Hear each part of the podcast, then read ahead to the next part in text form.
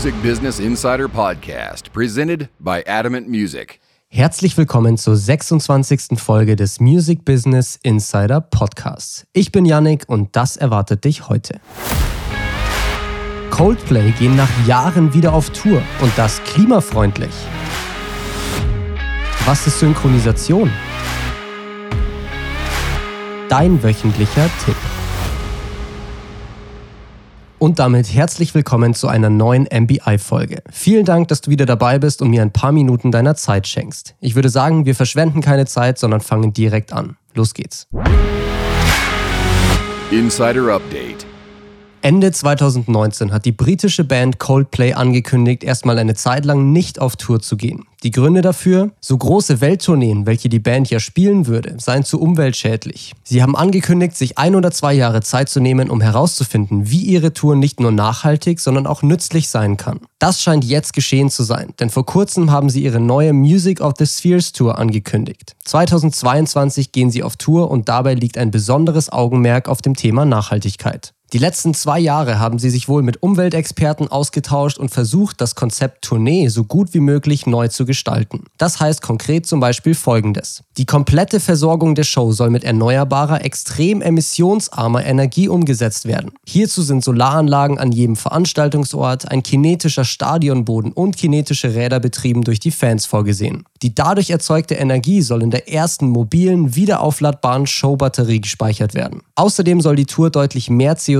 einsparen, als produziert wird. Dies soll durch verschiedenste Maßnahmen passieren. Zum Beispiel soll für jedes verkaufte Konzertticket ein Baum gepflanzt werden. Die letzte Tour 2016 bis 2017 erreichte zum Beispiel fast 5,4 Millionen Fans. Wenn die kommende Tour auch nur ansatzweise in diese Regionen kommt, wäre das natürlich genial. Zudem soll sich jede Veranstaltungslocation an einen Katalog an umweltfreundlichen Vorgaben und Maßnahmen halten. Mit einer App sollen die Fans zum Nutzen von CO2-armen Transportmitteln bewegt werden. Und bei jedem Konzert gibt es kostenloses Trinkwasser. 10% der Einnahmen werden gespendet und vieles mehr. Durch all diese Maßnahmen soll die anstehende Tournee zur bestmöglichen Version einer umweltfreundlichen Tour werden. Ich bin auf jeden Fall sehr gespannt, wie das alles klappt und welche Ergebnisse am Ende damit erzielt werden. Alle Ergebnisse sollen übrigens auch mit Forschern geteilt werden, damit sie auch langfristig für bessere Konzepte sorgen, nicht nur bei Coldplay. Große Tourneen sind umweltschädlich, gerade wegen den ganzen Flügen, dem Transport, Plastik und Co. Ich hoffe also sehr, dass wir in Zukunft alle diese Live-Momente mit einem besseren Gewissen erleben können. Hier kann so eine riesige Band wie Coldplay sicherlich einen super Beitrag leisten.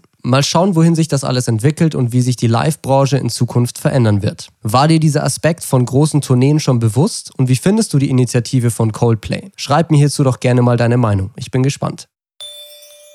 Der vierte und letzte Buchstabe für das Oktober-Gewinnspiel ist übrigens ein L. Jetzt kannst du auf adamant-music.com gehen, dort das Lösungswort eingeben und mit etwas Glück gewinnst du eine individuelle Mentoring-Session mit mir. Also viel Glück.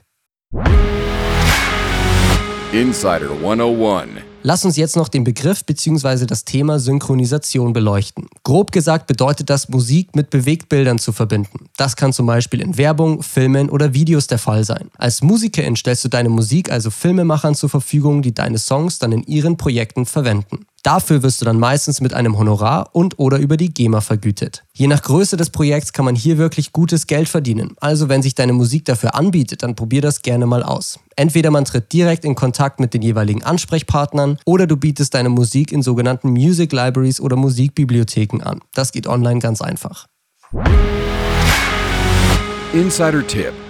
Jetzt habe ich noch deinen wöchentlichen Tipp für dich. Nachdem wir ja gerade das Thema Synchronisation hatten, die moderne Form davon sind Videos auf YouTube, Instagram, TikTok und Co. Wenn du Musik hast, die zu verschiedenen Videos passen könnte, dann biete sie doch einfach mal den Creatoren an. Schreib den YouTubern, Influencern und Filmemachern einfach und biete ihnen passende Songs für ihre Videos kostenlos an. Viele suchen nämlich händeringend nach Musik, die sie verwenden dürfen. Und da kommst du ins Spiel. Vielleicht passt dein Song ja zu ihren Themen oder Videos. Sie verwenden ihn und du bekommst dadurch mehr Reichweite für dich und deine Musik. In der Regel wirst du dann nämlich in der Videobeschreibung verlinkt und kannst so neue Fans gewinnen. Überleg dir einfach mal, zu welchen Themen und Videos deine Musik passen könnte und probier es aus.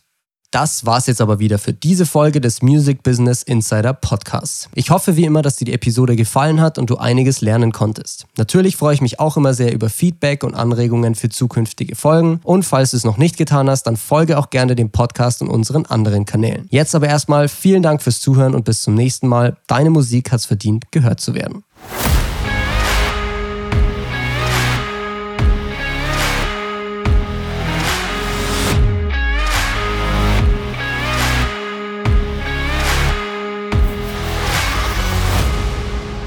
Music Business Insider Podcast, presented by Adamant Music.